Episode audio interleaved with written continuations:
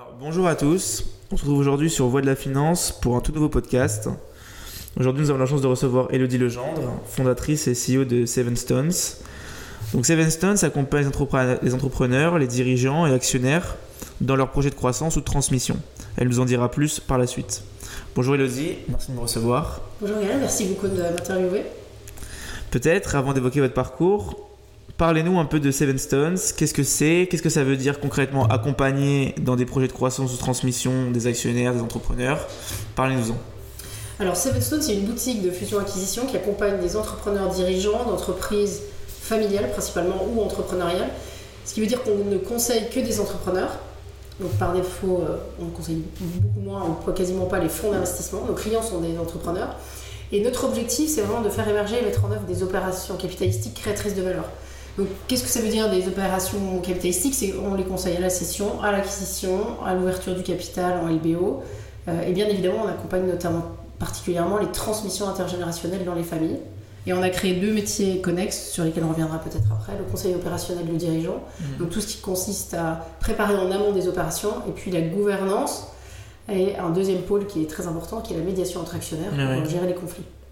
Ok, et, euh, donc ces entrepreneurs-là, est-ce qu'ils ont un peu un profil type Ou ça va peut-être l'entrepreneur qui est peut-être seul à l'entrepreneur qui a déjà une, entreprise derrière lui alors déjà, tous les entrepreneurs sont seuls, quelle que soit la taille de leur entreprise. C'est vraiment la chose que je constate au quotidien, c'est la solitude du dirigeant euh, entrepreneur. Mais on accompagne principalement des sociétés qui sont déjà un peu établies.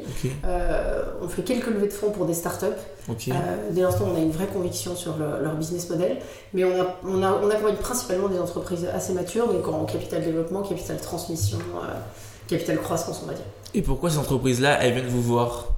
Quelle, est la particularité peut-être de Seven Stones par rapport à d'autres entreprises Alors, la particularité de, de Seven Stones, je crois qu'on a vraiment remis le conseil au cœur du dispositif du M&A. Euh, vous savez, le, le M&A, souvent, on l'associe à un métier très transactionnel. On, on nous euh, compare souvent à des agents immobiliers de l'entreprise, ce qui est rarement flatteur d'ailleurs quand on dit ça.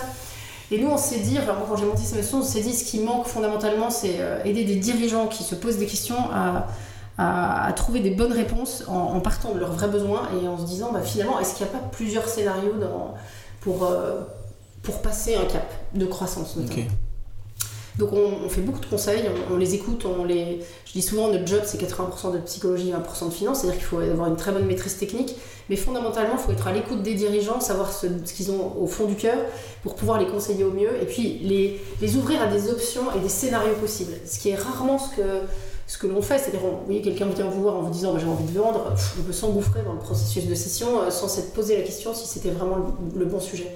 Et donc voilà, nous, notre, notre accompagnement. Et on est aussi euh, convaincu que, bah, comme dans la vie, on ne peut pas se marier avec tout le monde, c'est vrai aussi en M&A. Euh, c'est-à-dire que l'important, c'est de choisir les contreparties avec lesquelles on va, on va passer un cap, un cap, que ce soit par exemple l'ouverture du capital. Il y a plein de fonds d'investissement disponibles, il y en a qui nous correspondent mieux que d'autres. Donc ça, c'est vraiment notre vocation de, d'arriver à trouver les bons partenaires euh, d'une croissance durable et euh, en mettant justement euh, tous ces sujets de valorisation de la singularité de l'entreprise au cœur de notre approche. C'est ça parce que maintenant je, comprends un peu mieux l'idée de, voilà, de conseil parce que j'ai bien remarqué qu'il y avait trois piliers que vous mettiez en avant, donc la fusion-acquisition, le conseil opérationnel dirigeant et la médiation actionnariale. Et en fait, c'est ces deux autres piliers. En fait, en général, on voit souvent juste fusion-acquisition, mais vous, vous rajoutez bien conseil opérationnel du dirigeant et médiation actionnariale. Et c'est peut-être ça aussi, finalement, votre singularité, c'est mettre en avant ces deux autres piliers-là, qui sont pour vous tout, tout, enfin, tout aussi importants. Euh, et d'ailleurs, enfin, moi, je, voilà, je j'ai une vague idée un peu de ce qu'est le conseil opérationnel dirigeant et médiation actionnariale, mais est-ce que vous pourrez développer ces deux piliers-là pour, euh, pour, le, pour tout le monde? Oui, bien sûr. Euh, conseil opérationnel du dirigeant, bah, ouais, j'ai des dirigeants qui viennent me voir en me disant euh, j'en ai ras-le-bol, j'en ai, vu un hier par exemple qui me disait moi je me pose la question, je m'ennuie en fait, je m'ennuie dans ma boîte, ma boîte elle a une valeur mais j'ai envie de faire autre chose. Donc j'ai passé deux heures avec lui à le questionner sur au fond ses envies c'est quoi et qu'est-ce qu'il a envie de faire demain.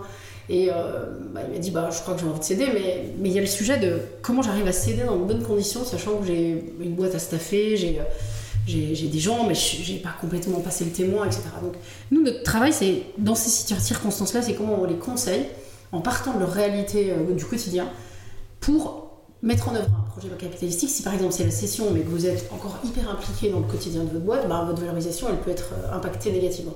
Donc, on fait toute une mission de conseil qui parfois dure un an, deux ans dans certains cas, pour préparer l'entreprise et le dirigeant à, céder dans de bonnes conditions.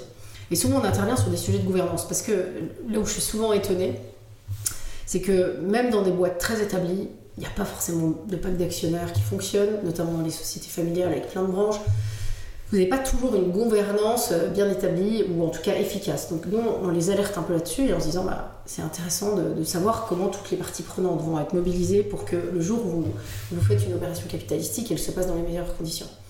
Puis la deuxième chose, c'est la médiation. Euh, moi, quand j'ai commencé ce métier, je me suis retrouvée très vite avec des cas de médiation à gérer. J'étais un peu comme M. Jourdain, hein, à faire mmh. la médiation sans le savoir. Et j'ai adoré cette idée de, de trouver des solutions à des conflits qui sont souvent assez larvés, voire avec beaucoup de non-dits dans les familles. Et je me rendais compte que dès l'instant où vous, vous, arriviez à les aborder et à déposer un peu les armes, enfin aider les gens à déposer les armes et à dire ce qu'il se passait euh, et qu'est-ce qu'ils avaient euh, sur le cœur, en fait on trouvait des solutions pour que non seulement les dirigeants dorment mieux, mais qu'en plus la personne morale de l'entreprise aille mieux. Et je me suis dit, bah, il y a vraiment une voie, et nos métiers, ils sont très souvent, euh, vous voyez, avec ces dimensions-là, parce qu'il y a des gros enjeux d'argent, donc il y a forcément des gens qui ne sont pas forcément d'accord. Donc, je me suis formée à la médiation et on a cette culture de médiation chez nous. Et on a très souvent des, des, sujets où on commence par finalement une mission de médiation et qui se déboucle par des opérations capitalistiques. Et vous parlez de, gouvernance, euh, c'est drôle parce que donc là on est dans les bureaux de Seven Stones et la première chose qui m'a frappé c'est le côté très chaleureux des bureaux. Donc on peut décrire dans, un, dans un appartement et pas dans des, dans bureaux euh, très conventionnels. Est-ce que ça aussi pour vous c'est important de non seulement l'appliquer finalement aux clients mais aussi chez vous, chez Seven Stones Ah bah évidemment, ouais, bien sûr. Moi j'ai choisi, euh, bah, déjà je venais pas du métier du M&A donc je, pense que je n'en ai pas les codes. Parce que vous voyez, euh, un M&A très hiérarchique, vous passez de associé de VP, euh, je ne sais, quoi, même pas les termes. Donc, euh, pour vous dire, c'était pas du tout mon truc. Et moi, j'avais envie d'une boîte où vraiment les gens ont chacun leur part à l'édifice. Et vous voyez, moi, ce qui m'inspire particulièrement, c'est la parabole des talents. C'est en gros, vous avez des talents à apporter dans l'entreprise et l'objectif, c'est de les faire fructifier. Et chacun à son niveau. Donc c'est comme ça qu'on est managé. Vous voyez, il y, a, des open space, il n'y a pas de bureau, les, les, associés, enfin les plus seniors n'ont pas de bureau attitré c'est une certaine manière de travailler, très collégiale, où en fait euh, les, bah, les, jeunes sont tout de suite responsabilisés, ils vont en rendez-vous. Oui, ils sont, c'est pas euh, à, produire du pitch toute la journée euh, pour jamais voir un client. Moi, je pense qu'on apprend notre métier parce qu'on est sur le tas à rencontrer les dirigeants et à comprendre leurs problématiques et à avoir cette dimension d'écoute et de maïotique avec le dirigeant. Voilà, et puis on l'a restitué dans les locaux. Bon, c'est peut-être parce qu'il y a quelques femmes chez nous, c'est peut-être aussi ça, je sais pas. Mais non, mais je, moi j'ai envie que les gens vivent une expérience ah quand ils viennent ici, euh, qu'ils soient reçus avec un café joyeux, un bon thé, euh, et voilà, et que on, est, oui, ce soit pas que un, univers financier un peu froid, mais qu'on ait euh, une finance humaine, et parce que moi je suis persuadée qu'en fait, là, et d'ailleurs les statistiques le disent, la, la, manière de réussir des opérations de fusion-acquisition, c'est parce qu'on met l'humain au cœur. Ouais. C'est pas parce que enfin, les chiffres, on arrive toujours à les mettre en musique, les films. Et donc, euh, peut-être, alors le, fait d'avoir sauté le pas et donc d'avoir créé votre entreprise là, est-ce que ça part de ce constat-là que la finance aujourd'hui elle est peut-être trop déshumanisée ou euh, autre chose? À quel moment vous êtes dit, ok, j'en ai marre de ce qui se passe en ce moment, ou il n'y a pas ce que je cherche en ce moment, je vais lancer ma propre entreprise, et puis euh, aujourd'hui, voilà, ça tient. Ouais, super question. moi, je crois que j'avais, j'avais depuis le départ envie d'être entrepreneur, donc j'ai eu plusieurs euh, projets euh, assez différents. Euh, créer une école, parce que mes enfants merdés à l'école classique, donc je voulais créer une école Montessori. Après, une boîte de formation. Et en fait, j'aimais beaucoup la dimension de, oui, de, enfin, du conseil. Donc je me suis formée au coaching, etc. Et puis à un moment donné, je, voyais régulièrement dans mon job de, banque privée. On avait, nous chez UBS, une, la fusion-acquisition était dans la banque privée, donc je bossais tout le temps avec les gérants du MNE. Et d'ailleurs, c'est comme ça que j'ai monté ma boîte avec l'un d'entre eux. En fait, euh, moi, je rencontrais plein de dirigeants qui étaient complètement paumés et très seuls dans leur, euh, euh, manière de, de, réfléchir et de discerner. Je me suis dit, en fait, c'est ça qui manque dans notre métier. Il y a des gros enjeux dans une opération capitalistique, mais on ne les prépare pas assez. Et donc, nous, ce qu'on va faire, c'est aider les gens à s'y préparer, mettre en évidence la singularité de leur boîte. Notamment, oui, ce qui manque beaucoup, c'est quand vous êtes une, une, société de small et mid cap, qu'on vous compare à une boîte de côté ou à des très grosses transactions qui ont eu lieu, ça donne effectivement un benchmark de la valeur, mais qui est, bah, qui est rarement euh, véritablement celui de l'entreprise. Et donc c'est comme ça qu'on a monté le projet. Puis après, euh, moi j'ai eu la chance tout de suite d'avoir un client qui m'a dit si vous partez un jour du BS, euh, appelez-moi, je, vous confie ah mission. Et donc je pense que ça m'a donné peut-être aussi cette garantie sécurité. mais, mais, en fait, je me suis jamais. Après, oui, il n'y a jamais eu un jour où j'ai regretté. Je, suis tellement heureuse d'être entrepreneur et de partager finalement l'aventure entrepreneuriale avec mes clients. Moi, je, suis en capacité de dire je suis un entrepreneur au service des entrepreneurs. Et c'est ça qui me fait me lever le matin et j'adore. Et, euh, et, donc, on va, on va, revenir un peu sur le, sur le, parcours. Vous avez parlé du BS et peut-être en même temps donc parler du parcours, mais aussi euh, comprendre comment est-ce que tu es arrivé là. Euh, je pense que sans. Enfin, j'ai quand même l'idée que euh, pour être entrepreneur, il faut avoir vécu des choses. Et donc j'imagine que même votre expérience à UBS, même si vous avez eu des choses qu'il fallait changer, vous avez, vous avez, lancé votre entreprise, elle a été, enfin cette expérience-là, elle, vous a formé. Et donc, euh, est-ce que vous pouvez un peu, comment dire, comment est-ce que cette entreprise, plus, enfin, plus particulièrement, comment est-ce que UBS vous a préparé au rôle que vous avez aujourd'hui? Ou la vision que vous avez aujourd'hui UBS, je pense, m'a préparé parce que je me suis retrouvée avec des responsabilités de management. Donc, euh, le management, bah, c'est quelque chose qu'on apprend et, sur lesquels on se forme. Euh, et donc, ça, c'est une première chose. Je pense que j'ai vu aussi. Euh, j'ai eu un boss très inspirant chez UBS tout au début, qui était un gars qui avait peur de rien. et je crois que ça m'a peut-être. Enfin, je, je crois qu'il y avait peut-être déjà cette dimension-là. Mais je me suis dit, bah voilà, il y, a des moments, euh, même, enfin UBS au début, vous savez, quand on a été, enfin quand j'ai rejoint UBS, ils, ils, ouvraient euh, leur boutique, euh, enfin leur banque à Paris. les gens nous comparaient, enfin quand on appelait les gens, ils disaient UPS, oui, on était le petit camion marron. Donc on avait énormément de travail d'évangélisation. Donc en fait, ça nous forme parce que finalement, même avec une marque, on n'était pas connu. Donc bon, ça vous donne déjà peut-être un, un, background. Après, je pense que ce que j'ai vu aussi, c'est certaines choses que j'avais pas envie de répliquer, c'est-à-dire euh, une forme de, rigidité euh, dans, les parcours, alors qu'en fait, moi je pense que euh, en fait, l'important c'est de, voir le, potentiel des gens et de raisonner un petit peu en dehors des cases. Donc ça c'est aussi quelque chose. Et puis après, il y a une autre chose que moi j'ai trouvé géniale à la fois chez Paribas, très, très fortement chez Paribas et chez UBS, c'est que c'est quand même des écoles d'excellence, c'est-à-dire que vous avez une marque et donc vous êtes obligé de répondre à un certain nombre de standards, d'avoir des choses qui sont bien faites, bien produites, euh, avec du travail efficace en même temps. Et donc c'est très formateur. C'est des, des, maisons où euh, fondamentalement bah, vous, avez euh, des, des, standards de qualité, voire de luxe, et qui sont de fait inspirants ensuite. Et donc là, vous, depuis le début, vous parlez beaucoup de la parabole de talent et le fait que bon, donc dans des grandes entreprises comme ça, un peu avec des grands noms, il, il, y a des standards et donc même en fait, on voit ça nous en école de commerce où il faut avoir fait tel stage avant, il euh, faut avoir telle école sur le CV. Euh, ici, chez Seven Stones, euh, comment est-ce que ça passe? Comment, enfin, comment finalement cette quête de talent, mm. par quoi elle passe? Alors, bon, c'est vrai qu'on est quand même dans un environnement où le diplôme a forcément une importance. Hein. ne, nous l'aurons pas là-dessus. moi, je reçois des CV de gens d'école de commerce. Tous les stagiaires ici et tous les gens qui sont ici, ils ont quasiment tous fait une école de commerce, ou Sciences Po ou une école d'ingé. Donc, on a quand même une forme de reproduction euh, sociale. Mais moi, ce qui m'interpelle principalement, c'est pas forcément voyez, euh, le fait d'avoir fait une école euh, X, Y, Z, c'est les personnalités des gens. C'est comment est-ce que vous êtes, enfin, comment vous osez être vous-même, et, pour pouvoir justement, bah, finalement, déployer vos qualités. C'est ça qui, qui m'interpelle ici. Moi, oui, j'ai pas, pas besoin de clone. Genre, vraiment, et d'ailleurs, j'en veux pas. L'important, c'est que les gens soient en capacité à, s'intégrer dans une boîte avec une culture. Moi, je revendique qu'on a une culture particulière et que bah, ça marche ou ça marche pas. C'est-à-dire, si vous cherchez un mode hyper hiérarchique, euh, c'est, il faut, c'est pas ici qu'il faut venir, certainement pas. Ici, euh, les gens, ils ont un mode agile, très entrepreneurial, euh, mais les gens sont, sont très différents. Et c'est ça qui m'intéresse. Vous voyez, c'est, avoir des gens qui ont, qui ont une personnalité et qui sont capables de l'affirmer, d'être dans le sourire, dans une forme de décontraction, et puis dans un savoir-être qui fait qu'ils ne sont pas uniquement voyez, obsédés par la finance et, et, euh, tableaux Excel. Quoi. Et donc, euh, j'ai vu dans votre parcours que vous aviez aussi euh, été. Enfin, que vous, avez, vous, avez, suivi une, une formation de, de médiation. Vous êtes aujourd'hui experte en médiation. Et euh, ce qui est intéressant, c'est vraiment cette idée là où vous avez évoqué le conseil, remettre le conseil au centre de votre, de votre entreprise, et ça passe par la médiation. Et donc est-ce que vous pouvez aller un peu plus en détail, un peu plus en profondeur et nous expliquer comment est-ce que la médiation vous a aidé et comment est-ce qu'elle vous aide dans votre entreprise aujourd'hui? Ok.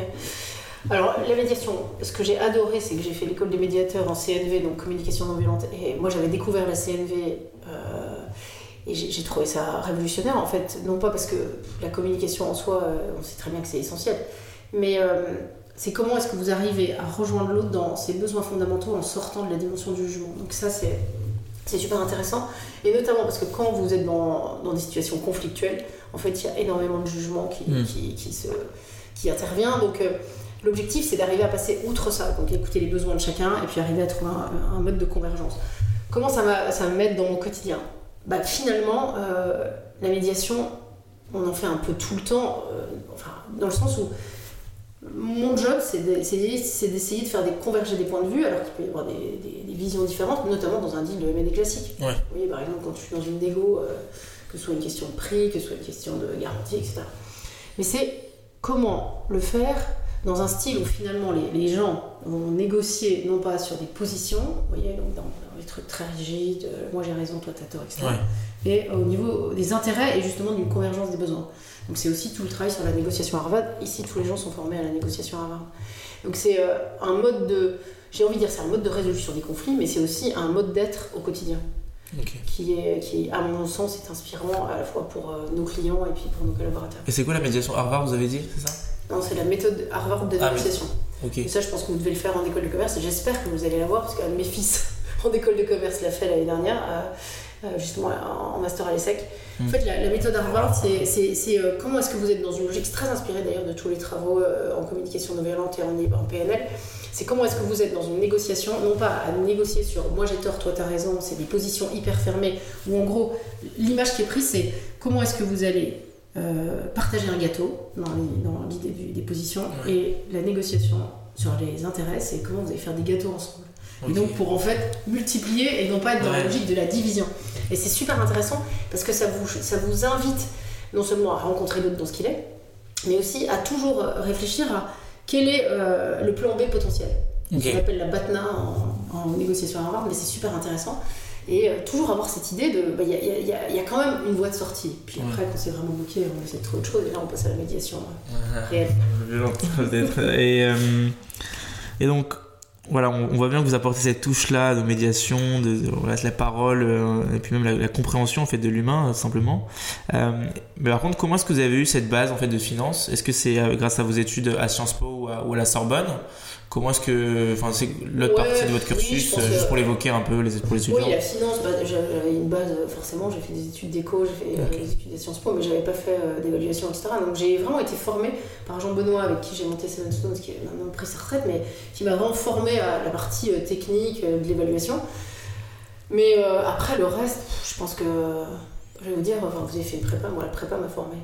La prépa m'a formée à avoir un mode de raisonnement, à avoir un esprit de synthèse, à aller vite. Effectivement. Euh, Ouais. C'est un peu ça. Oui, puis c'est un, un mélange de plein de choses. Euh, et la technique, j'ai envie de dire, ça s'apprend. Et ce qui est super intéressant, je pense, comment on s'adresse à des, des étudiants, c'est il y a un truc que j'ai envie de dire, c'est formez-vous à la technique pour la maîtriser, parce que c'est un élément hyper différenciant de et qui vous légitime quand vous êtes jeune dans, un, dans le métier. Hmm. Quand vous avez euh, 40 ans et plus, euh, à la limite, la maîtrise technique, tout le monde part du principe que vous l'avez. En revanche, vous devez avoir une maîtrise euh, humaine des situations, etc. Et c'est là où vous allez être attendu. En revanche, quand vous êtes jeune, il faut absolument maîtriser la technique, parce que ça, ça vous permet de prendre la parole en rendez-vous, d'expliquer des choses que les clients comprennent absolument pas. Euh, notamment, oui, toute la partie euh, Excel, DCF, machin, etc. Mais ce n'est qu'un outil.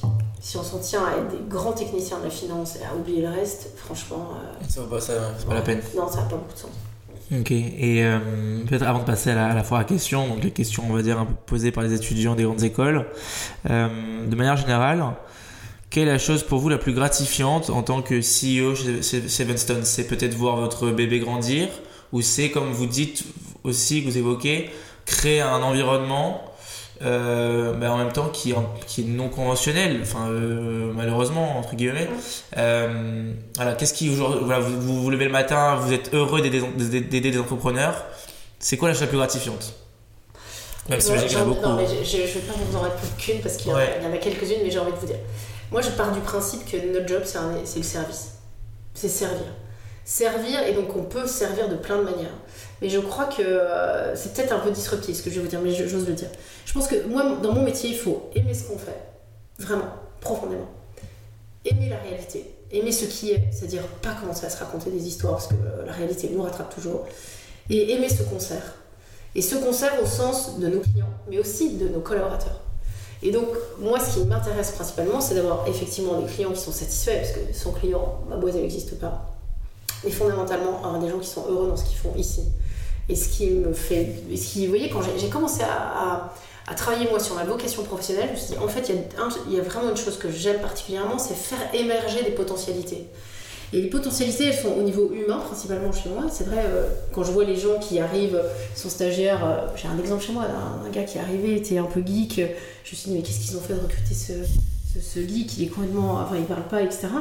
Quand je vois ce qu'il est devenu aujourd'hui, mais je me dis, mais c'est réjouissant, quoi. Il est, il est là depuis deux ans et demi, il s'est déployé en tant que personne, c'est génial. Et j'ai plein d'exemples comme ça. Ouais. Et, même chose pour mes clients, quand ils arrivent, ils sont paumés, ils se posent des questions, ils se disent je sais pas ce que je vais faire demain, et qu'à la sortie ils disent ouais c'est génial, je suis trop content. Bah, vous voyez, c'est gratifiant. Et c'est le chemin, c'est le. My day is made. Voilà, donc c'est simple. C'est le travail. Voilà, et, euh, et, avec beaucoup d'humilité, parce que, encore une fois, on est dans la matière humaine, on est dans l'incertitude, et faut savoir se remettre en question. Euh, parfois, on fait des erreurs, mais en même temps, c'est passionnant. Ouais, non, c'est ça, c'est vraiment le, voilà, le, chemin en fait.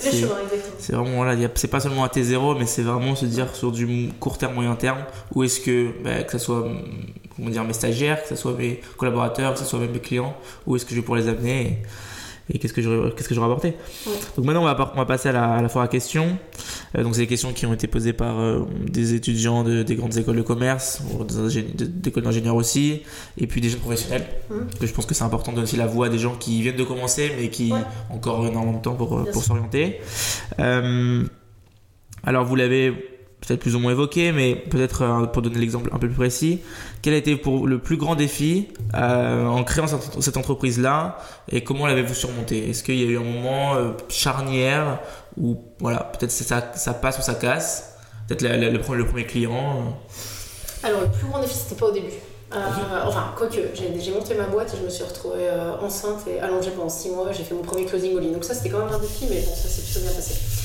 Euh, et après, euh, euh, je le dis pour les étudiantes femmes, moi j'ai assumé d'allaiter pendant un an mon fils et en ayant ma boîte, et ça s'est très bien passé. Donc il faut qu'il y ait plus de femmes en MNE, donc franchement, candidater, c'est un acte de question. c'est ça, ça m'a fait. Euh, non, le, le, plus grand défi pour moi, c'est quand Jean-Benoît, avec qui j'avais monté Seven Stones, m'a dit Bah écoute, voilà, je, je, prends ma retraite et c'était beaucoup plus rapide que ce que j'avais imaginé. Et à ce moment-là, je me suis dit Est-ce que je suis bien à la place d'assumer, vous voyez, d'être boss toute seule et donc à ce moment-là, euh, j'ai eu un grand vide sidéral en me disant est-ce que je suis bien à ma place dans ma vocation Et j'ai fait un travail euh, justement personnel d'accompagnement, de coaching euh, avec une boîte géniale qui s'appelle Thomas More Partner sur mon, mon, leadership personnel et en me disant bah, est-ce que c'est bien à ma place? Et en fait, ça a été un booster fantastique. Donc je dirais que Jean-Benoît m'a donné un énorme coup de pied derrière et c'était fantastique, c'était super. donc ça m'a aidé à assumer de développer avec beaucoup plus d'ambition ma boîte et donc à recruter plus de personnes et à être ce qu'on est aujourd'hui. Mais d'ailleurs, le, le, premier point que vous avez évoqué, c'est vraiment le, voilà, ce, ce côté, euh, voilà, le, même en tant que femme et avec cet enfant-là qui, qui, est arrivé, vous avez continué à travailler, vous avez closé ce premier deal. Et donc, il y a une question qui est revenue de, de, de beaucoup de, femmes étudiantes, et je pense que c'est important de la poser. C'est quel conseil vous donneriez aujourd'hui aux femmes qui sont intéressées par le monde de la fusion-acquisition et qui, finalement, de l'extérieur, et on le sait, on le voit, ben, ça reste encore un monde très masculin et on peut se dire, bon, peut-être que je prends ma place, c'est compliqué d'assumer ses horaires, ses honoraires si même derrière, en fait, je, je, comment dire, j'aspire à une vie euh, aussi euh, personnelle. Mm. Euh, et je pense que c'est un point important parce qu'on reçoit bah, pas, enfin, pas tous les jours des femmes comme vous, donc si vous pouvez l'évoquer. Alors, moi, je pense qu'il faut choisir les endroits où on va bosser en M&A. C'est-à-dire qu'effectivement, il y, a, il y, a quand même des modèles, fort heureusement, qui sont un peu différents.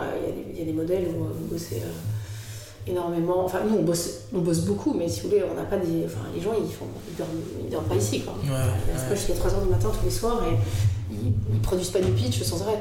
Donc, euh, je pense qu'il faut choisir ces endroits.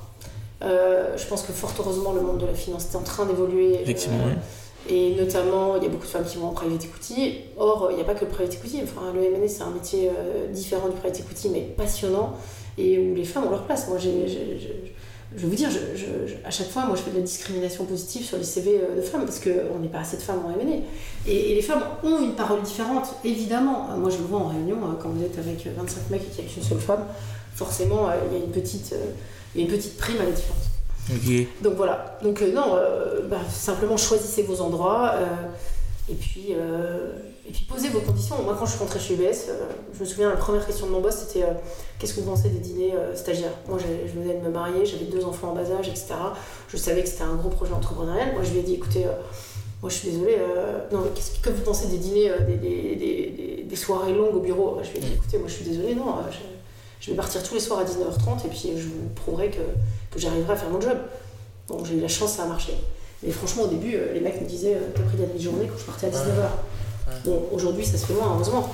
Mais euh, je pense qu'il faut imprimer son style et puis assumer, quoi. Et aller dans les, dans les boutiques qui ont, qui ont plus de femmes que d'autres et qui, en tout cas, vous, vous permettent d'avoir un, mode de vie un peu différent. Effectivement, et je pense que même le fait d'imposer ces conditions dès le début, ça, ça témoigne en fait d'une force de caractère qui peut-être, in fine, a fait que vous avez été accepté dans le poste. Oui, tout à fait. Moi, je trouve que, au contraire, ça, c'est c'est une belle, enfin c'est une preuve de personnalité. Et vous aussi, chez Seven vous cherchez un, comment dire, quelqu'un qui s'assume. Et je pense que quelqu'un qui arrive et qui dit bon ben voilà comment est-ce que je marche, mais derrière euh, vous aurez les résultats attendus. Ben, vous dites ok celui-là il est déterminé et c'est ce qu'il dit. Exactement. Et euh, peut-être est-ce que peut-être de manière plus générale, donc là on a parlé en fait voilà vous avez, vous avez donné ce conseil là aux, femmes. J'imagine que voilà vous, plus généralement à tout le monde vous le s'assumer, c'est quelque chose qui, en fait, pour, qui marche pour tout le monde. Est-ce que vous avez un conseil aussi plus spécifique pour réussir dans le monde de, la finance, peut-être des parcours euh, avec les stagiaires que vous avez eu, est-ce que vous avez vu que peut-être une formation un peu plus mathématique ça aide ou au contraire des, des, comment dire, des formations un peu plus euh, ouvertes parce que vous avez fait, vous expert en médiation mais peut-être des gens qui ont peut-être un bagage aussi un peu plus euh, culturel, je sais pas. Est-ce que ça aide aussi? Moi, je pense que, oui, moi, ce, que ce qui m'intéresse, c'est des gens qui ont quelque chose à raconter d'autre que leur, euh, leur parcours d'études, même si, euh, en l'occurrence, c'est passionnant. Et, euh, on voit bien, la prépa, ça vous forme énormément. Mais qui ont, qui ont d'autres passions dans la vie, qui sont, en fait, enfin, d'autres passions, en tout cas, qui ont autre chose que, que leur, leurs études, leur quotidien, etc. Parce que c'est ça qui fait la différence en rendez-vous fondamentalement, tous les gens sont bien formés aujourd'hui dans, les boutiques de fusion-acquisition, et fort heureusement, enfin, et puis globalement, dans la finance, les gens sont bien formés. Maintenant, ce qui va faire la différence, c'est votre personnalité, c'est ce que vous avez, c'est votre épaisseur humaine. L'épaisseur humaine, elle commence parce que vous avez euh, vécu des trucs. Euh, encore une fois, il y a rien de, on ne vous demande pas d'avoir fait le tour du monde avec un sac à dos, mais c'est euh, ce que vous avez à raconter. Ou simplement l'authenticité de dire, ben voilà, moi j'ai besoin de découvrir, j'ai besoin d'apprendre. Et, ouais, tout, tout était intéressant. C'est vrai que voilà, aujourd'hui, on a quand même l'idée que le, CV, on va dire l'expérience professionnelle doit être bien garni. D'où le fait que voilà, on, est, on, a voilà cette appréhension là. on, veut, on, veut, un gros nom sur notre CV parce que on a l'impression que c'est que ça qui prime. Mais c'est bien que voilà, vous nous rappeliez que il y a aussi ce côté un peu personnel et on va on va on va peut-être aller on va converger vers ça. Vous, enfin, j'ai remarqué que vous étiez du coup au comité de du Café Joyeux. Euh, est-ce que vous pouvez nous parler de ce rôle un peu et, euh, et voilà, peut-être élargir en fait sur. Est-ce qu'au est qu'au quotidien ça vous, ça vous aide dans le, dans le professionnel? Enfin, voilà, parlez de ce rôle-là. Moi j'ai eu la chance en fait euh, très tôt, quand j'ai monté, monté ces, j'ai eu très vite des missions de conseil opérationnel dans les boîtes. Donc en fait j'ai vu les boîtes de l'intérieur, vous voyez, quand vous assistez à des boards avec des dirigeants qui ont des questions. Coup ça vous, en fait, ça vous confronte au monde et pas seulement euh, juste euh, la partie conseil ou tout. Ouais. Café Joyeux, bah, c'est une aventure humaine fantastique parce que j'ai la chance d'avoir de, accompagné Yann à un moment donné, Yann Bucaille. Si vous pouvez rappeler juste le café, le café Joyeux. Et, Café Joyeux, donc c'est un, un, café qui, met, euh, qui a pour vocation d'être entre guillemets le Starbucks du handicap. C'est-à-dire que bah, le handicap, l'important c'est qu'il soit visible et qu'il qu'il y ait une rencontre et qu'il soit permise dans des cafés euh, qui, ont, euh, donc, qui accueillent à la fois des, personnes trisomiques et autistes. C'est un, projet absolument génial. Et donc euh, bah, j'ai eu la chance qu'il me demande de faire partie du, du board quasiment au démarrage de Café Joyeux. Et donc bah, je vois cette aventure qui est humainement absolument dingue, enthousiasmante, qui, change la vie d'un million de gens, mais colossal. C'est-à-dire à la fois les personnes avec un handicap bien évidemment, mais, mais les gens qui y vont, qui font une expérience de rencontre inouïe. Parce que quand vous avez un handicapé qui arrive et qui vous dit euh, Bonjour Gaël, bienvenue pour un café joyeux ici, et qu'il vous, oui, il vous prend dans les bras, il vous touche, etc. Mais en fait, vous êtes interpellé, vous êtes, oui, votre, dimension humaine en trois dimensions, elle, est, euh, elle est tout d'un coup révélée. Euh, c'est génial, et donc bah, c'est une chance de, participer à cette, à cette aventure, parce qu'au plus, dans le board, il y a des gens super, très formés, très. Enfin, oui, c'est. Et puis donner son temps. En fait, euh, la dimension de gratuité est hyper importante aussi. Ouais. Voyez, c'est, euh, Ouais, donner son retour, enfin, sans attendre en retour. euh. donner son temps et puis en fait vous vous rendez compte que moi je reçois beaucoup plus que je ne donne finalement en étant là. Et Mm. c'est génial. Euh, donc là, la, la, la fois à question arrive à, arrive à sa fin. Peut-être euh, un dernier mot, euh, le, le mot de la fin, un conseil ou même un livre à conseiller. Voilà, peut-être un, un, un dernier conseil. euh, voilà, Ouais. une, bouteille à la mer pour nos étudiants euh, qui écoutent. Oser vraiment être ce qu'on est et ne jamais se croire arrivé. Je pense que c'est, c'est vraiment euh, moi quelque chose qui, qui, me, qui me motive de se dire que on peut toujours être la meilleure version de nous-mêmes chaque jour et qu'on on a une, on peut progresser. Et puis un livre à conseiller, euh, je vais me permettre de conseiller le mien parce que j'ai écrit Ouais, un bouquin ouais. qui s'appelle M&A for Good. euh, qui, euh, qui justement euh, vise à être un, un bouquin à la fois pédagogique et puis un peu drôle puisqu'il y a des illustrations. C'est à la fois entre la BD, le carnet de bord et, et la théorie. Et, et voilà, et sinon, ouais, être soi. euh. C'est très bien, c'est très bien. Bon, ben super. Bon, ben, merci beaucoup de, de, de m'avoir reçu ici dans vos bureaux, euh, très, très chaleureux pour le coup.